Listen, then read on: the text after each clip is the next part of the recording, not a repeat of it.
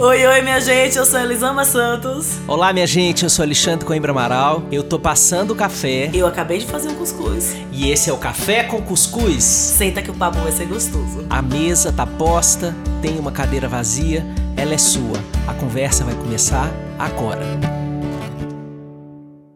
Olá, olá, minha gente querida. Sente aí na mesa eu já estou conversando com a Elisama aqui, o episódio já começou entre a gente. Agora a gente só vai fazer o favor de socializar a, é, um pedaço da conversa. E se você não nos conhece, está chegando aqui agora, deixa eu nos apresentar. Nós somos dois amigos que adoramos conversar entre nós, e aí a gente marca sempre essa conversa virtual, né? É, e a gente começa a conversar para atualizar o HD da amizade e saber o que está rolando com você, o que está rolando comigo. E no meio dessa conversaria, no meio desse papo de comadre, a gente acha o tema do episódio e fala, vamos falar disso. Surge, aí a gente fala, agora Sim. a gente conversa com as pessoas. Pronto, aí a gente bota o REC, entendeu? Então a gente estava já conversando sobre o que a gente vai conversar agora nesse episódio. Bom dia, Elisama. Boa tarde, boa noite, boa madrugada. Eu não sei Olá, que hora é essa que a pessoa está nos escutando.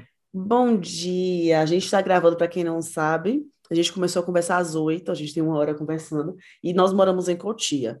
Então a gente resolveu esquecer que tinha um frio, um frio glacial nessa manhã, no começo da manhã marcamos no começo do dia, mas já acordamos estamos É, nós dois estamos com aquela cara de quem está enrolado na coberta da, da, da, na parte em que a câmera não pega. Né? Eu estou linda de pantufa, porque está muito frio. Bom, minha gente querida, nesse episódio a gente vai conversar sobre os atravessamentos que a progressão da vida vai fazendo conosco num aspecto. Quando nós vamos conquistando coisas, conquistando espaços, conquistando autonomia, conquistando uma biografia que tenha minimamente é, a cara da gente.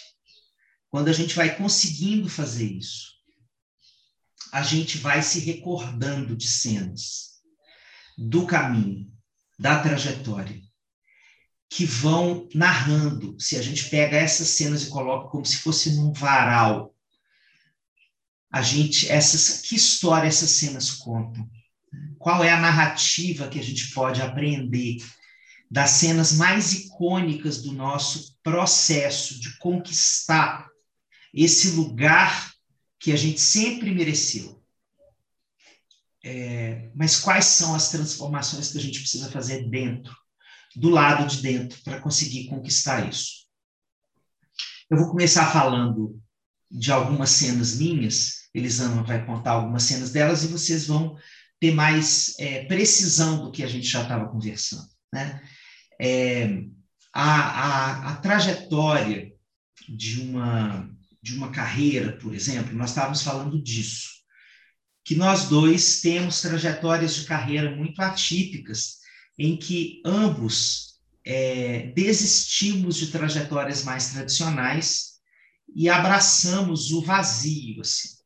abraçamos uma ideia é, que vinha em parte do coração, em parte das, das inquietações sociais, em parte de um desejo de fazer alguma coisa inovadora, e a gente foi construindo muito sem saber exatamente aonde é que essa flecha ia atingir que alvo. É, e no meu caso, por exemplo, a grande ruptura dessa história foi quando, na virada do milênio, eu estava terminando o meu mestrado no Chile, e aí eu recebi uma proposta para continuar na universidade, é, fazendo um doutorado numa área que eu não queria fazer, que era neurociência. É, que o doutorado deles naquela época era todo voltado para isso, para ciência cognitiva, ciência mais dura, assim. E eles estavam me oferecendo uma, um pacote assim que era eu entrar no doutorado, ser efetivado como professor, é, eu já tinha consultório lá, estava dando certo, estava cheio de amigos. Foi uma proposta dificílima de ser negada, né? Porque quando eu pensava em voltar para o Brasil, eu era a coisa mais tendente a zero que existia. Zero dinheiro, meu dinheiro tinha acabado. É, zero, zero é, certeza de que eu ia dar certo, porque depois que você mora fora do seu lugar, não importa se é fora do Brasil, mas quando você está longe daquele lugar em que você é, chama de seu, existem algumas sensações estranhas que te passam. Né?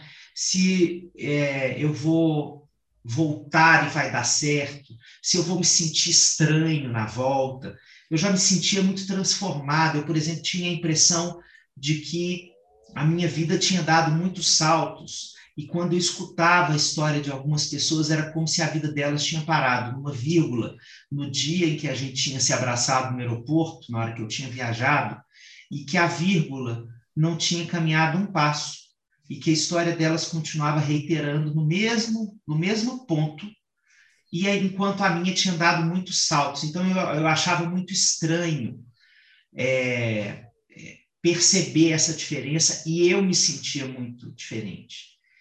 É, então eu, eu existia num lugar sem lugar. Que lugar é esse meu agora? Será que é aqui nesse lugar em que eu sou estrangeiro? Será que é lá onde eu também me sinto de alguma forma estrangeiro? Que será que o meu destino é ser esse híbrido agora? Esse híbrido que não é de lugar nenhum? De... Perdão. Então é, eu disse não a essa proposta é, e fui para Salvador, né? Bom, e aí até eu chegar em Salvador foi uma longa busca, porque aí eu fui escrever e-mails oferecendo o meu corpinho para as universidades privadas do Brasil, de lugares que tinham praia, porque eu queria morar na praia. E aí eu fui me ofertando e aí, olha, eu estou terminando um mestrado, vocês não querem um professor de terapia familiar? E aí colou Salvador e fui para lá e o resto da história talvez vocês conheçam. Mas quando eu fiz essa ruptura, eu fiz uma ruptura com o mundo acadêmico em termos de uma trajetória que termina com doutorado, pós-doc, dar aula, fazer pesquisa, né? Que antes eu imaginei que fosse a minha trajetória, porque eu sempre gostei muito de estudar. Eu sempre fui o CDF estudioso que passava cola para os outros. Eu sempre achei que a minha trajetória fosse uma trajetória muito acadêmica mas tinha alguma coisa que me dizia que eu é, estaria com as pessoas e não com os livros, na maior parte do tempo. E na hora que eu olhava para as trajetórias das pessoas mais acadêmicas, eu via elas muito mais na pesquisa do que na assistência.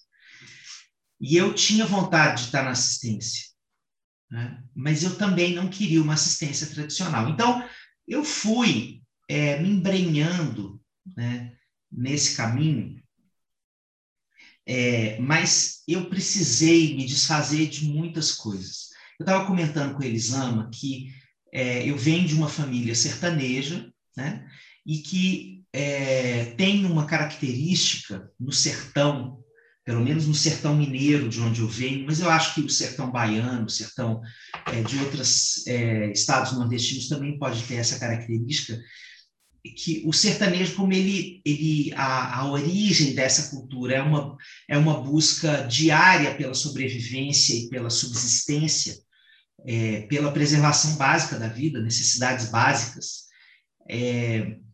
Não existe primeiro, nenhum grande planejamento de longo prazo, é, e também não existe uma, uma, uma percepção de que você possa conquistar grandes coisas.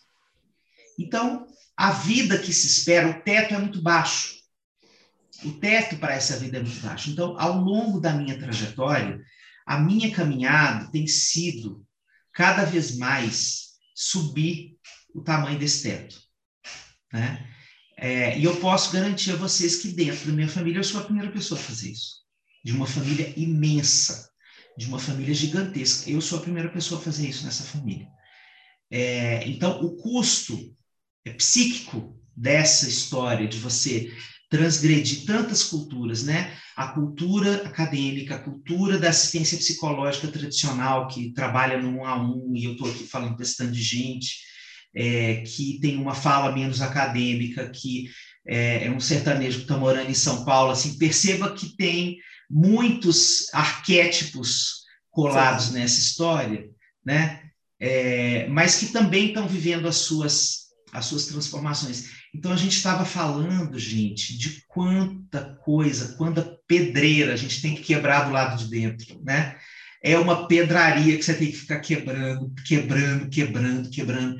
E essas pedras representam é, essa forma é, mais tradicional de se construir uma biografia, de se pensar é, a, a posse da própria vida. Né? Sim, nossa, estou te escutando e tanta coisa mexendo em mim. Eu gosto de escutar essas histórias, de falar sobre isso, principalmente no momento que o Brasil está tão ferrado, porque traz esperança de que as coisas mudam, sabe? Eu estava falando com, com você, né, para quem não estava escutando nossa conversa, né, pra, com você sobre. Para quem não estava escutando essa conversa, é a melhor frase do dia. que há cinco tipo anos, everybody. Pois é. que há cinco anos eu não. Se você falasse o que eu estaria vivendo há cinco anos atrás, eu ia falar, você é louco, você é louca.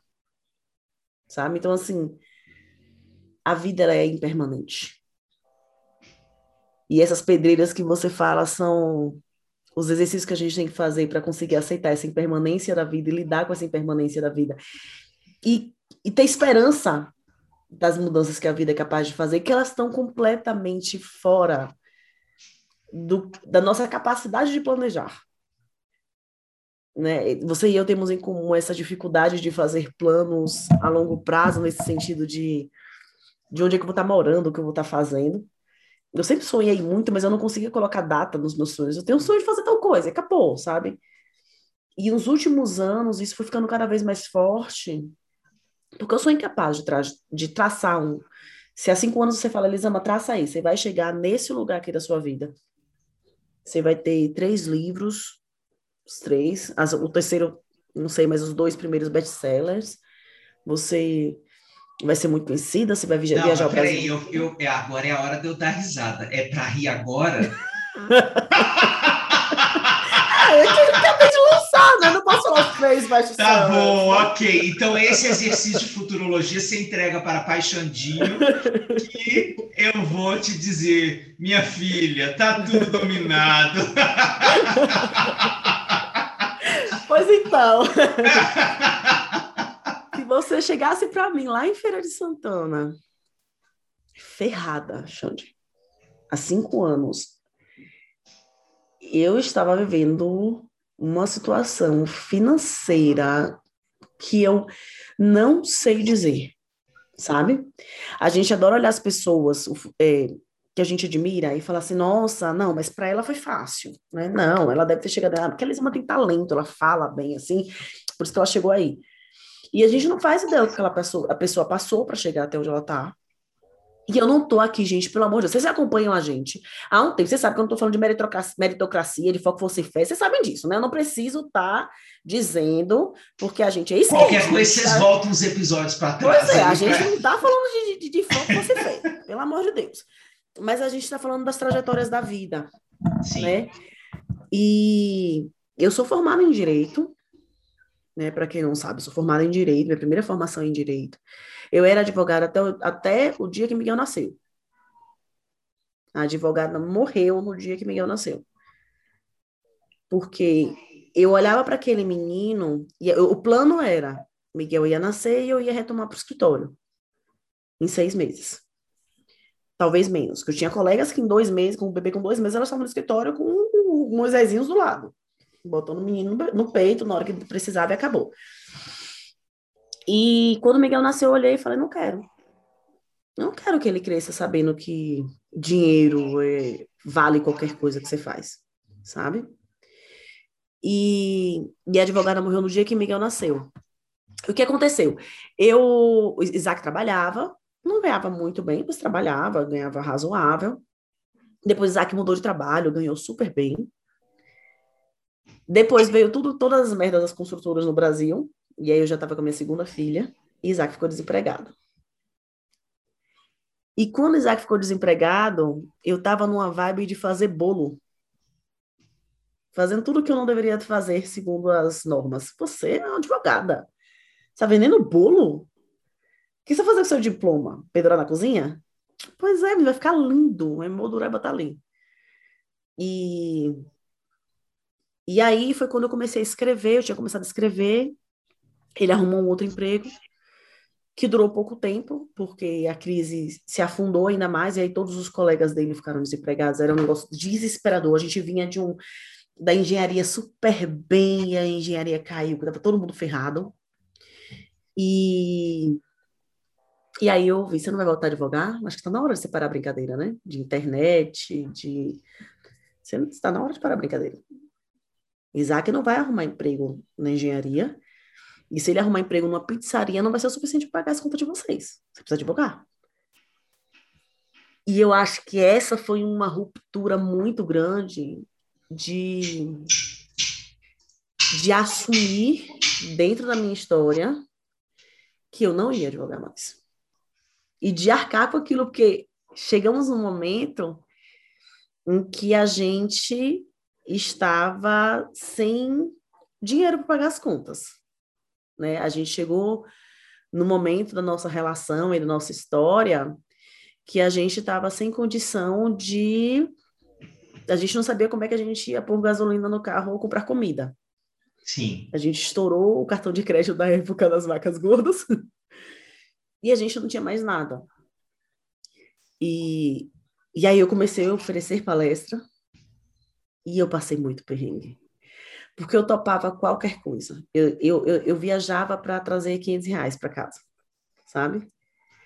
Eu dormia nas, dormi várias vezes nas cadeiras do aeroporto para economizar, para não ter que pagar hotel. Então, eu dormi inúmeras vezes na cadeira do aeroporto. Assim, acho que eu tenho cadeira cativa em quase todos os aeroportos por aí, porque. E, e, tinha um glamour, ah, a Elisama vai estar em São Paulo, a Elisama vai estar no Rio, a Elisama vai estar não sei onde, e ninguém sabia que a Elisama ia chegar ali morrendo de dor nas costas, que tinha dormido na cadeira, sabe? Sim. É, eu lembro de um hotel que eu dormi que, que eu tive nojo de usar toalha, porque o hotel era muito sujo. Era, nossa, era um lugar horrível. Que eu tive nojo da toalha que eu, eu me enxuguei com a minha roupa, com a roupa que eu tinha usado antes, com a roupa suja. Eu me enxuguei com essa roupa porque eu fiz, eu não vou usar essa toalha. Que nojo, eu não vou usar isso. e aí eu me enxuguei com a minha roupa suja. Então, eu sou incapaz de, de traçar um caminho e falar, isso me trouxe aqui, sabe? Essa, essa jornada do herói que a gente a gente esquece que tem uma jornada para o que, é que você vai viver na vida. A não ser que você seja aí um herdeiro, uma herdeira que ganhou muito dinheiro desde sempre e que tudo que você pensar em fazer você vai ter dinheiro para bancar e vai ser tudo muito mais simples, você vai passar perrengue em quase tudo, sabe? Mas tem um, um preço que eu acho que a gente precisa pagar quando a gente quer a nossa autonomia quando a gente quer sentido no que a gente está fazendo. Sabe assim, eu vendi fralda de pano e vendi bolo enquanto eu tinha um diploma de advogada. E, cara, se alguém me falar porque você teve o privilégio, eu mando tomar naquele lugar. Porque eu não tive privilégio. Não foi, ah, porque você tinha a possibilidade, porque você não tinha que botar comida na mesa. Não, a gente almoçou algumas vezes na casa dos outros, porque a gente não tinha o dinheiro de botar comida na mesa. Sabe? Mas eu não, eu não conseguia, Xande, aceitar que eu ia ter que fazer algo que eu estava odiando muito, que era advogar, por causa de dinheiro. Eu falei com o Isaac, eu vendo sanduíche na praia. Eu vou fazer sanduíche para vender na praia. Mas eu não volto a advogar. Bom, e, e, e, eu não tenho a menor dúvida de que nós perdemos sanduíches maravilhosos na praia da Bahia, porque, olha, qualquer coisa que a mulher faz é muito bom. Aqui quem está falando é quem já provou todo tipo de comida que eles amam, e eu sou taurina, eu tenho lugar de fala. Mas é, é, eu acho que esse esse lugar da gente defender o que a gente quer, o que a gente sonha, o que a gente espera, mesmo nas condições adversas, sabe? Sim. Mesmo nas condições adversas. Mesmo que pareça a mais absoluta loucura. Porque assim, a gente a gente é ensinado a não correr esses riscos, né? A fazer Sim. o que todo mundo faz, no caminho que todo mundo faz. Então, assim, você é advogada, vá trabalhar, você tem como ganhar dinheiro, você tem como fazer. Mas não era sobre ganhar dinheiro. Nunca foi sobre ganhar dinheiro. Eu queria sentido. Eu não sei viver se não for com tesão, Alexandre. Eu não sei viver se não for assim. Eu amo o que eu tô fazendo, eu adoro, eu, eu babo quando eu falo o que eu tô fazendo. Eu não sei fazer de outro jeito, sabe? E eu me via pensando, eu vou ser a pessoa mais infeliz do mundo e fazer todo mundo infeliz se eu voltar a jogar. Porque eu vou ser só mau humor. Eu vou ser amarga.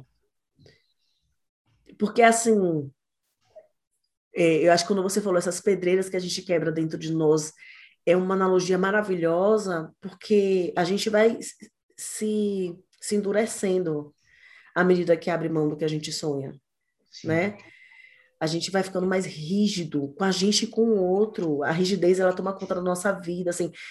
Tem um preço que, que eu pago pelo sonho que eu não que eu não defendo e que eu não cuido, sabe? E mais uma vez eu falo, não estou falando de meritocracia, não estou falando de você, basta você querer, não é de nada disso, mas reduzir a nossa capacidade de sonhar, tirar a nossa capacidade de esperançar, a nossa confiança de que a gente pode construir caminhos diferentes para nós é um projeto político. De, nos deixar sem saídas é um projeto político. Fazer a gente acreditar que só tem um caminho, que é topar um trabalho precarizado para viver a vida, é um projeto político. Então, quando eu acredito no meu sonho, quando eu acredito no meu direito de sonhar, quando eu acredito no direito do outro sonhar, é uma revolução que a gente está fazendo, sabe? É, é, um, é um remar contra a maré. E, e não vai ser fácil. Mas, gente, eu acho que a vida não é fácil. É escrotíssimo a gente pensar que para algumas pessoas vai ser muito mais difícil. Eu sou uma mulher negra no interior da Bahia. Para mim foi muito mais difícil do que as, a maioria das brancas que trabalham por aí sabe? Foi muito mais perrengue. Eu tenho certeza que grande parte das pessoas que têm um Instagram grande, que são brancas, que trabalham com o que eu trabalho, nunca dormiu no hotel que ficou com nojo de, de, de virar na cama. Sabe? Que, que, que, que se enxugou com a própria roupa. Eu tenho certeza que, não sei, se alguém viveu isso, eu não conheço. Para mim foi mais difícil. Mas eu não, eu não, eu não acredito que a gente vai construir um mundo melhor se rendendo à dificuldade, sabe? Assim, é difícil, é difícil pra caramba. É difícil pra caramba. Mas é muito mais difícil abrir mão do sonhar, do acreditar que a gente pode construir coisas diferentes, que a gente tem potência dentro da nossa vida, que a gente tem algum tipo de escolha dentro da nossa vida.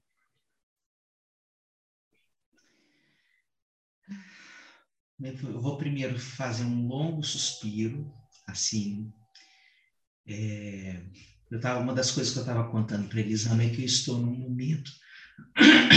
Estou achando que eu estou ficando com rouquidão de fim de semestre. Eu tenho isso. É, a rouquidão de professor. a gente vai falando muito e chega no fim do semestre a voz, ó, já tá. É, então, longo suspiro, porque eu tenho é, muita reverência pela sua história e penso em quantas mulheres negras é, que estão nos escutando podem se identificar com essa diferença que faz a diferença, né? que nós brancos não conseguimos ver.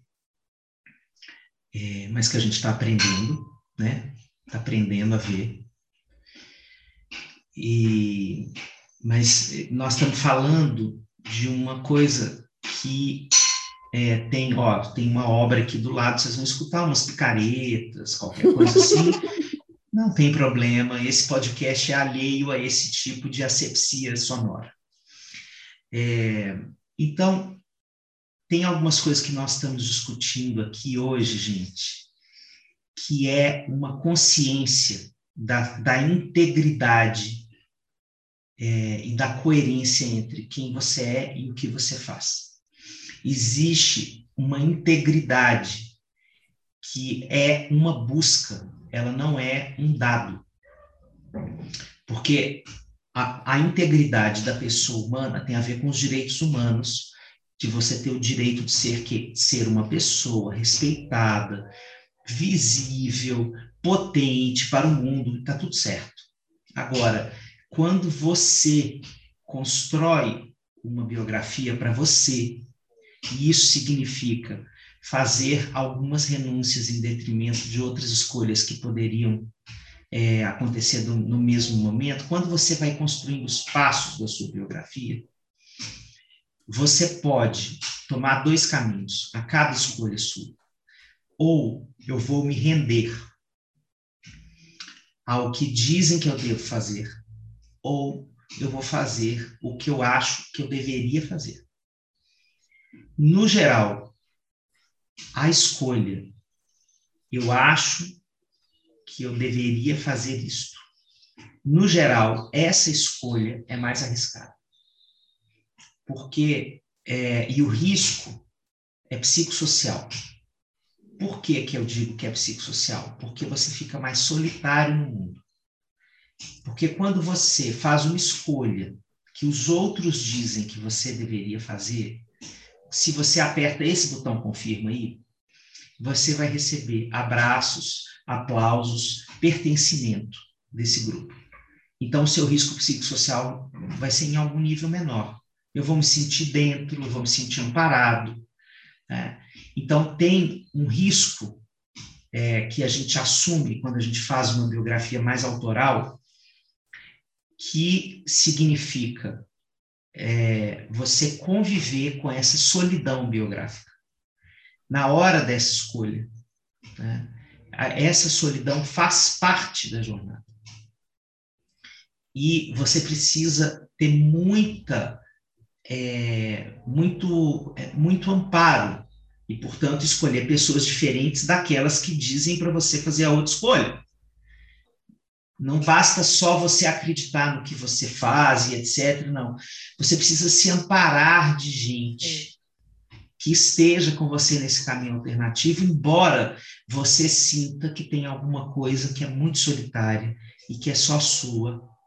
E que, por exemplo, nesse momento em que eles amam, está ali naquele quarto de hotel, né, se limpando com a própria roupa, não tem mais ninguém com ela.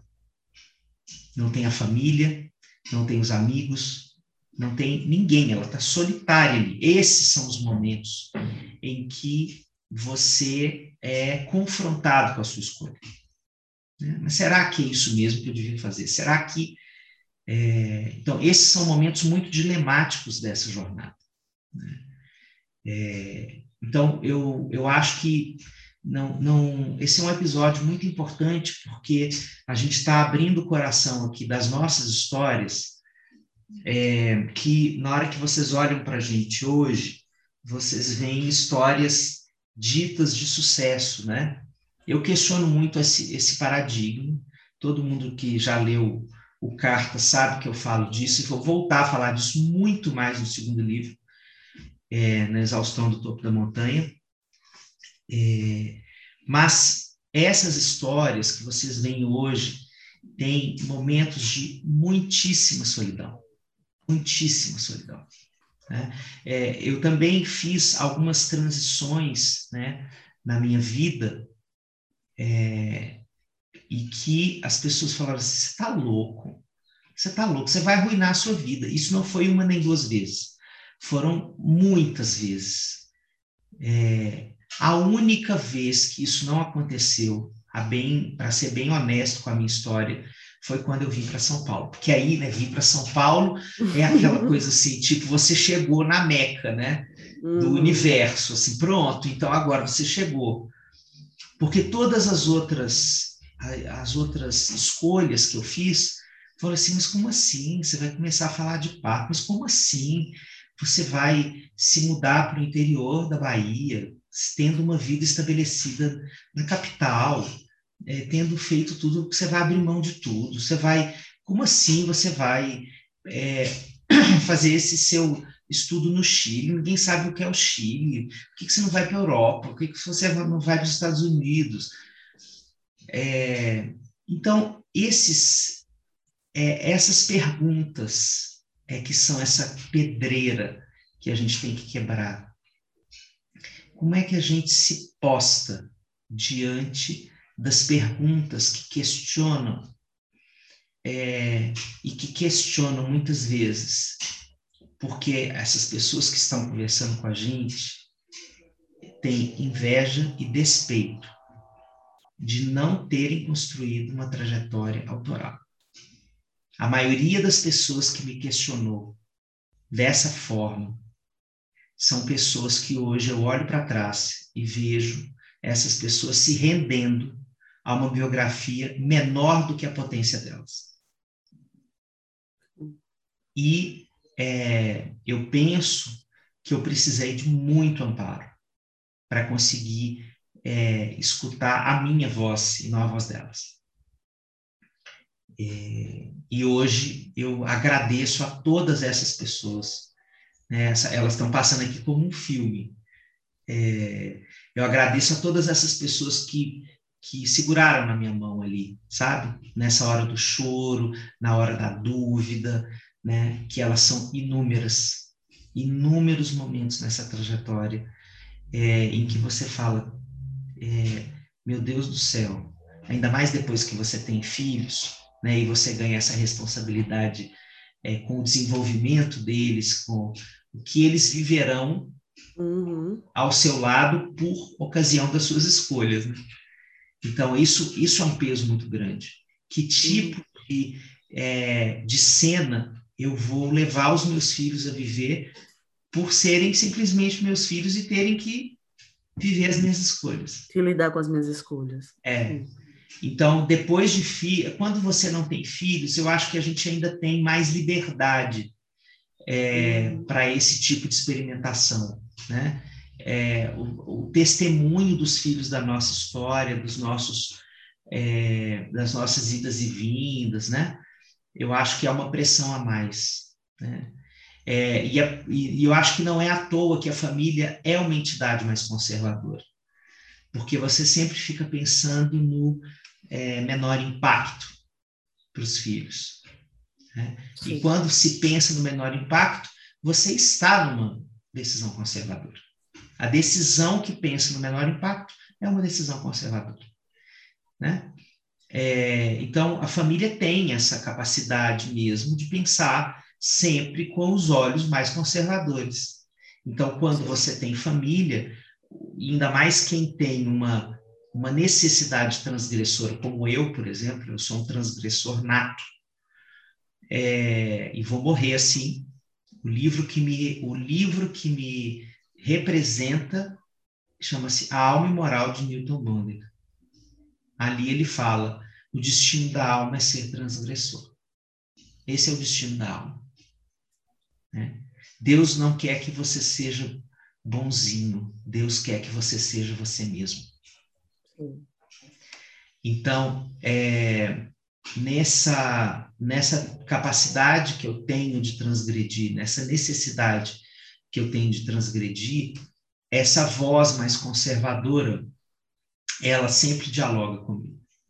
Né? Para eu pensar, inclusive, no meu direito de, em alguns momentos, fazer sim escolhas mais conservadoras, em benefício ou de uma fase mais tranquila, ou de é, uma, uma adequação da jornada ao que a família está precisando e não somente as minhas necessidades pessoais transgressoras né? É, mas eu acho que, em suma, o que nós estamos conversando aqui hoje fala é, dessa solidão. A gente faz uma escolha e a gente tem que bancar a solidão. O preço da solidão é muito alto. E eu tenho para mim, mas eu estou falando por mim.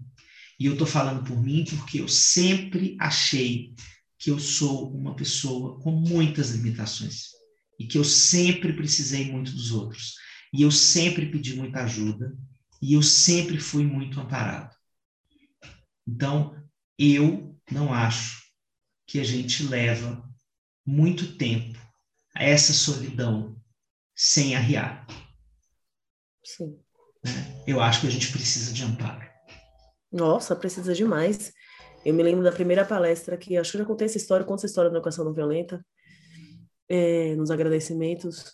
A minha primeira palestra foi, é, eu, já, eu tinha 12 mil seguidores, eu achei que ia vender super bem, porque as pessoas na internet falam, faz aqui, a gente vai, e não vai ninguém.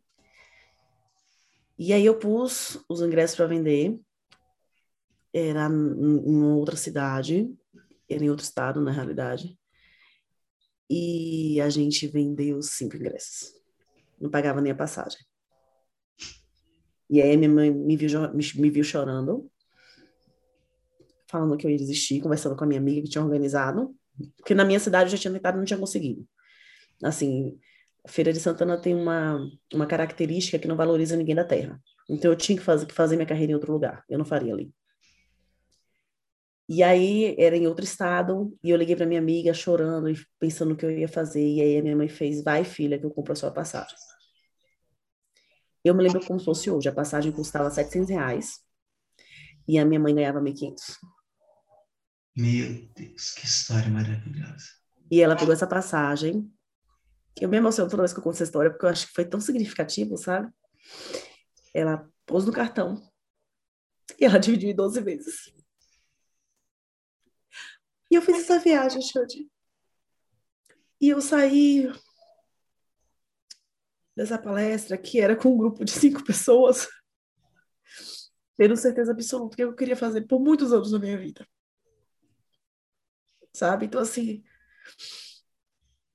sem apoio eu não estaria aqui. Sem o apoio, acho que da minha mãe, da minha irmã e de Isaac. Porque eu, eu tenho um marido muito louco, cara. Porque ele é o cara que topava. Ele olhava para mim e fazia vai que eu fico com as crianças, sabendo que eu não sabia nem se eu ia trazer dinheiro. Sabe? Ele não sabia se eu ia trazer dinheiro. Ele não sabia se eu ia ter, trazer o dinheiro de pagar a conta de luz, que a gente não sabia como ia pagar. Mas ele falava, vai que eu fico com os meninos. E ele ficava com o menino de quatro, a menina de dois anos, sozinho. vagando pela casa das avós para comer, porque ele não conseguia dar conta das crianças e, e fazer a comida. Isso foi uma habilidade que ele só desenvolveu mais para frente. Então, no começo, ele não conseguia. Ou ele cuidava das crianças ou ele fazia comida, ele não conseguia dar conta das duas coisas ao mesmo tempo. Então, assim, quando você fala dessa solidão, existiram momentos muito solitários. Os momentos nas cadeiras dos aeroportos sozinha, com cansada, exausta, só querendo dormir. É, os momentos naquele hotel horroroso, os momentos. Nossa, acho que tem uma coleção deles na minha história. Mas esses momentos de solidão, eles tinham um fim quando eu chegava em casa. Sabe? Tinha uma certeza de que essa solidão, ela, ela que eu teria um amparo, de alguma forma. A gente viveu uma crise ferrada no nosso casamento. Mas ele nunca deixou de apoiar meus sonhos. Nunca, nunca. A gente viveu crise por outros motivos, não por isso. Então, eu acho que é, fica muito mais difícil quando essas são as pessoas que te dizem que você não vai conseguir, sabe? Quando são essas as pessoas que você tem que tapar seus ouvidos e fingir que você não está ouvindo e procurar fora, nas suas amigas, em pessoas em outras pessoas o apoio, porque nessas pessoas que são tão importantes na sua história são as pessoas que estão te dizendo vai dar merda, você não vai. Eu acho que isso triplica a dificuldade, assim, de todas as dificuldades que eu vivi na minha história, essa eu não vivi. Sim. Sim. Sabe? Essa eu não vivi, essa essa não faz parte da minha jornada. enfim, eu não consigo contar essa história sem chorar. Assim. Mas, e eu já é, falei olha, que o seu choro- eu assumo minhas lágrimas seu choro, bem o seu choro, o seu choro mora, molha a minha esperança. É, se eu sou sertanejo de alma, tem um chão árido que sempre gosta de lágrimas. Sim. Então, sejam as minhas ou as dos outros, eu estou sempre, sempre pronto para ser regado por lágrima. Tá tudo bem. É, eu, é, quando eu discuto, Elisama, é, eu, eu sempre volto para aquela cena em que você estava com Helena, naquele EVA, no chão daquela palestra que eu estava dando com o Tiago, paizinho, é, lá em Itapuã, em Salvador, com o olho brilhando. Eu me lembro do brilho dos seus olhos. Eu me lembro. Eu me lembro disso. É, todas as vezes em que eu vejo, isso não é por causa de agora, mas acompanhando desde o Tudo Eu, é, eu me lembro desse brilho, sabe? É, e eu acho que tem alguma coisa que é uma materialidade indizível que a gente tem dentro da gente. É, quando a gente tem alguma percepção de que a gente tem que fazer alguma coisa, que tem que acontecer alguma coisa. É, um comichão. em Minas tem uma palavra, né? Um trem, dá um trem na gente. E é um comichão, assim, eu me recordo do seu olhar naquele dia. É, e eu acho que é um, uma dessas forças. Embora eu acho que você tenha tido essa força sempre, é, eu acho que ela não existiu ali naquele momento. Eu só estou falando do momento em que eu pude testemunhar isso, né, em que eu pude ver os seus olhos daquela forma. Então, acho que você sempre foi essa pessoa que teve essa, essa percepção. Você já falou de vários momentos aqui, na sua infância, em relação à igreja, em relação aos amigos na escola, em relação é, aos colegas do direito, é, depois em relação à profissão, né? É, mas eu acho que até estava falando com a Dani qualquer dia desses aí, é, que o nível de é, protagonismo seu nesse momento da sua história é, é uma coisa de muitas camadas de ineditismo. Né? Quantas pessoas você conhece que abandonaram o direito, que é uma profissão nobríssima né, na nossa sociedade? É, mais do que abandonar direito, eu acho que é só abandonar a medicina, que é, o, é uhum. acho que é a última fronteira, a gente precisa ultrapassar essa fronteira. Eu desejo que a gente tenha muitos médicos que não queiram ser médicos, que escolheram medicina por causa de pressão familiar e cultural e que possam abandonar a carreira para ser outra coisa, se assim eles queiram e possam e tenham condições, né? É, mas quantas pessoas você conhece que abandonaram o direito, é, sendo mulheres negras nordestinas, né? É, e construíram essa, esse caminho que você está fazendo, que assim a gente pode olhar na internet quem é que está fazendo o que você está fazendo. Eu acho que você está inventando um fazer, inventando um jeito de, de se conversar sobre a vida, é, um jeito de se posicionar no mundo para se conversar sobre a vida. Eu acho que você está fazendo uma coisa muito, muito original. E, e portanto, é, eu acho que tem uma dificuldade mesmo de se planejar quem, quem está nesse lugar seu, porque é, você constrói esse mundo novo com as pessoas com quem você dialoga. Eu percebo muito o seu, o seu processo no sentido de ser muito honesta com aquilo que você acredita, de mãos dadas com uma escuta generosa com o que as pessoas querem conversar. Qual é o sintoma que você está percebendo nas conversas que você já faz hoje? Aí você começa a transformar esses sintomas, essas ausências, essas lacunas, essas faltas de, resposta ao sentido, e você começa a pensar nisso. Você começa a pensar. Eu já vi você fazendo isso 850.420 vezes. Aí você começa a pensar nisso. Aí, daí a pouco, vem 300 vídeos, um monte de texto, não sei o que, aí vem o livro.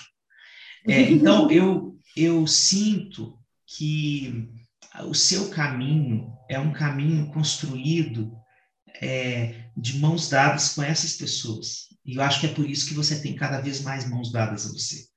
Porque essas pessoas se sentem, um, escutadas, genuinamente escutadas, né? Porque para você crescer, você imagina que, isso eu acho que é um valor seu, é, além de eu fazer coisas que eu acredito, é, o sentido que elas fazem para as pessoas tem que estar presente. Então você escuta o outro e você está cada vez mais preocupada em construir essa escuta mais refinada do outro. Então esse caminhar que você está fazendo, minha amiga, eu acho que é tão inédito, eu acho que é tão autoral, né? que é, o que nós podemos fazer, né, nós que te, que te amamos, que somos seus amigos, é, o que nós podemos fazer é te dar a mão, sempre, sabe? Para entender qual é o próximo passo do caminho junto com você, para, sobretudo, eu, eu, o meu lugar, o meu lugar de grito, o meu lugar de grito é a celebração da sua vida. Assim, que é essa essa celebração de, de ver acontecendo esse tanto de coisa, né? De ver acontecendo isso com você. Então, é, eu acho que o amparo que a gente pode te dar e que você recebe porque é muito merecedor, é, porque é uma construção relacional. Isso não tem a ver com meritocracia, tem a ver com uhum. ética relacional. Como você se posta nas relações. Então, se você se posta nas relações de uma forma solidária, você vai receber solidariedade. Ponto. Ponto. Isso aí é o mundo que eu acredito. Entendeu? Mundo que eu acredito não é um mundo solitário, é um mundo solidário. Então, quando a gente fica solitário, a gente troca o T pelo D, vai para o mundo e a gente recebe. E tem abundância para receber. E tem abundância. Basta a gente olhar pela frestinha da janela da solidão e vem e entra aquela lufada quente de amor que inunda a gente. Eu acho que você vive isso o tempo todo também, entendeu? Então, te escutar é muito lindo, porque além de ajudar as pessoas a desromantizar esses lugares, né? A Elisama, ó, é, entender que tem uma pessoa é, com uma trajetória muito particular, assim como qualquer trajetória humana, é, mas da gente poder reverenciar isso, tanto a força para segurar a solidão, quanto a, a construção que você faz todos os dias, que faz os abraços voltarem. Ah, meu amigo, nossa, é, deu um quentinho no coração. Que papo gostoso que a gente teve hoje, né? Olhar para as nossas histórias, assim. É, você sabe o quanto a recíproca é verdadeiro, o quanto te admiro pra caramba. Você sabe como aquele dia lá no EVA, com a Helena, foi determinante para minha carreira, porque eu te olhei, eu via todos os palestrantes, quando eu ia em palestra, todo mundo em cima de um, de um pedestal, e você completamente humano, e você levantou me deu um abraço, porque eu chorei na frente de todo mundo, que eu faço mesmo. E você completamente humano, rasgando seu coração, eu fiz assim, eu quero me conectar com as pessoas. Eu já te disse isso inúmeras vezes, vou dizer tantas outras, porque você foi essencial na construção da minha forma de me conectar com as pessoas. E eu quero trazer aqui para quem está escutando a gente, o Márcio Rosenberg, ele diz que a gente precisa olhar cada situação da vida como a gente olha o rosto de um recém-nascido.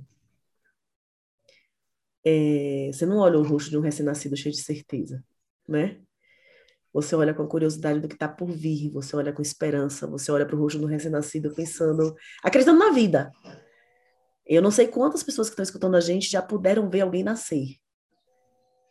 O instante em que um bebê nasce. Para mim, eu já vi, eu vi duas vezes, é, fora os meus, né? Eu vi de, de amigas, eu acompanhei parto de amigas duas vezes, e para mim é uma das coisas mais poderosas que existe no mundo. Existe uma energia, um mar diferente no ambiente. Olhar para alguém que acabou, ver a força da natureza de alguém botando alguém no mundo e olhar para o rosto de alguém que acabou de nascer. Olhar para aquilo é uma sensação de milagre. É uma sensação de que a vida é gigantesca é uma sensação de esperança que dá no coração da gente quando a gente vê um bebê nascer, que é algo indizível, indescritível. E o Marshall disse que a gente precisa olhar para cada instante da nossa vida como a gente olha para o rosto de um recém-nascido.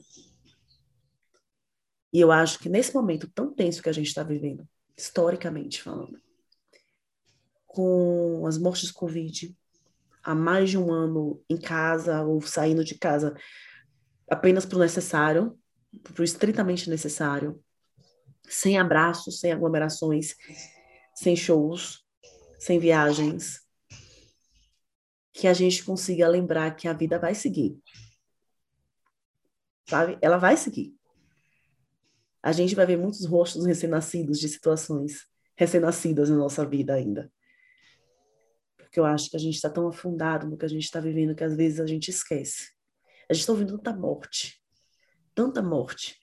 E é essencial que a gente ouça e saiba, porque a indignação ela não pode morrer. A gente precisa saber disso para se mover para a construção de um mundo diferente. Mas que a gente não esqueça que a vida segue, que a vida surpreende. Que ela é muito maior do que qualquer plano que a gente faz. Né? Enfim, é isso.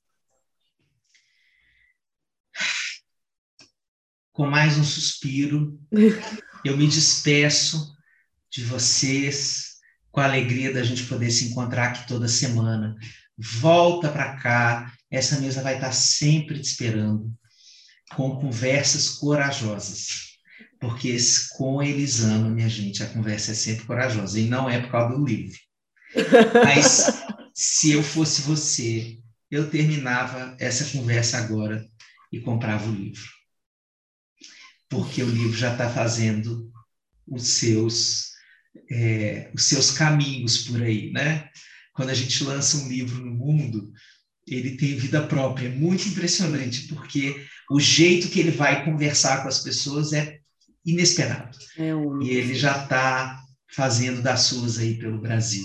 Um beijo, minha querida. Fique em paz. Beijo, Até amigo. semana que vem. Beijão. Beijo, gente. Tchau, tchau.